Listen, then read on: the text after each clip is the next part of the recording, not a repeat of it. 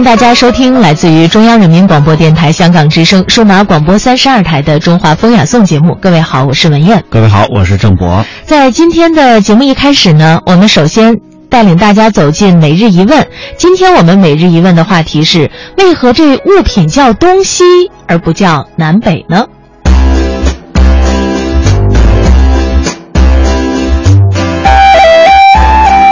沧海桑田，岁月留痕。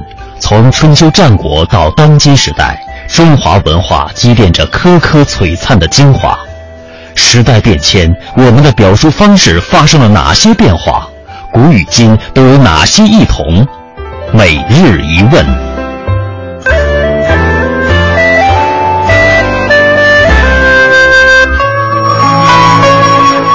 想必大家在平时的生活当中呢，都会用到“东西”这个词，是吧？嗯。比方说，今天出门去买点东西，哎，我刚刚呢带了一点东西回来。嗯。我们都知道，东西啊是物品的一个词汇。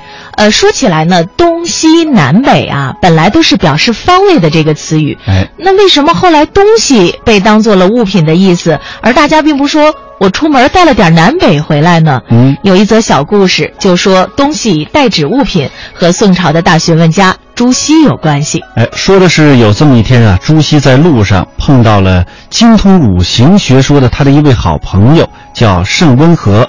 当时盛温和提着一个篮子，哎，就问他说：“你去干什么去啊？”盛温和说：“我去街边买东西。”哎，这朱熹就愣了一下。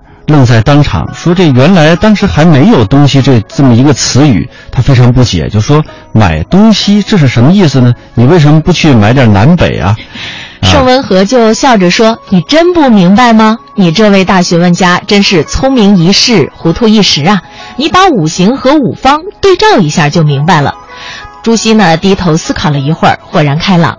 原来在五行之中，东也就是木，而西呢就是金。南属火，而北则是水。盛文和说，买东西是指买金木一类的东西，而南北呢指水火，那可是不能装在篮子里的。从那以后，“东西”一词代指物品就流传到今天了。哎，其实我发现好多这个中国古代的一些个词语的演变啊，都和这个五行有关系啊，金木水火土。呃，这个五行如果说你对应好了，于是一些东西呢，它就自然顺了。当然说我们这是一个传说故事啊，“东西”这个词语的确是在古代就已经有了。在东汉时期，洛阳和长安是两座繁华的商业城市。洛阳呢，当时被称之为是东京；长安被称之为是西京。民间有人到东京、西京去购货，呃，就说买东买西。久而久之呢，这“东西”这词呢，就成了这个货物的代名词。于是我们现在说的“买东西”这个词儿就流传开来了。是啊，现在东西呢代指物品，所以呢，我们经常在呃一些场合啊会用到这样的词汇。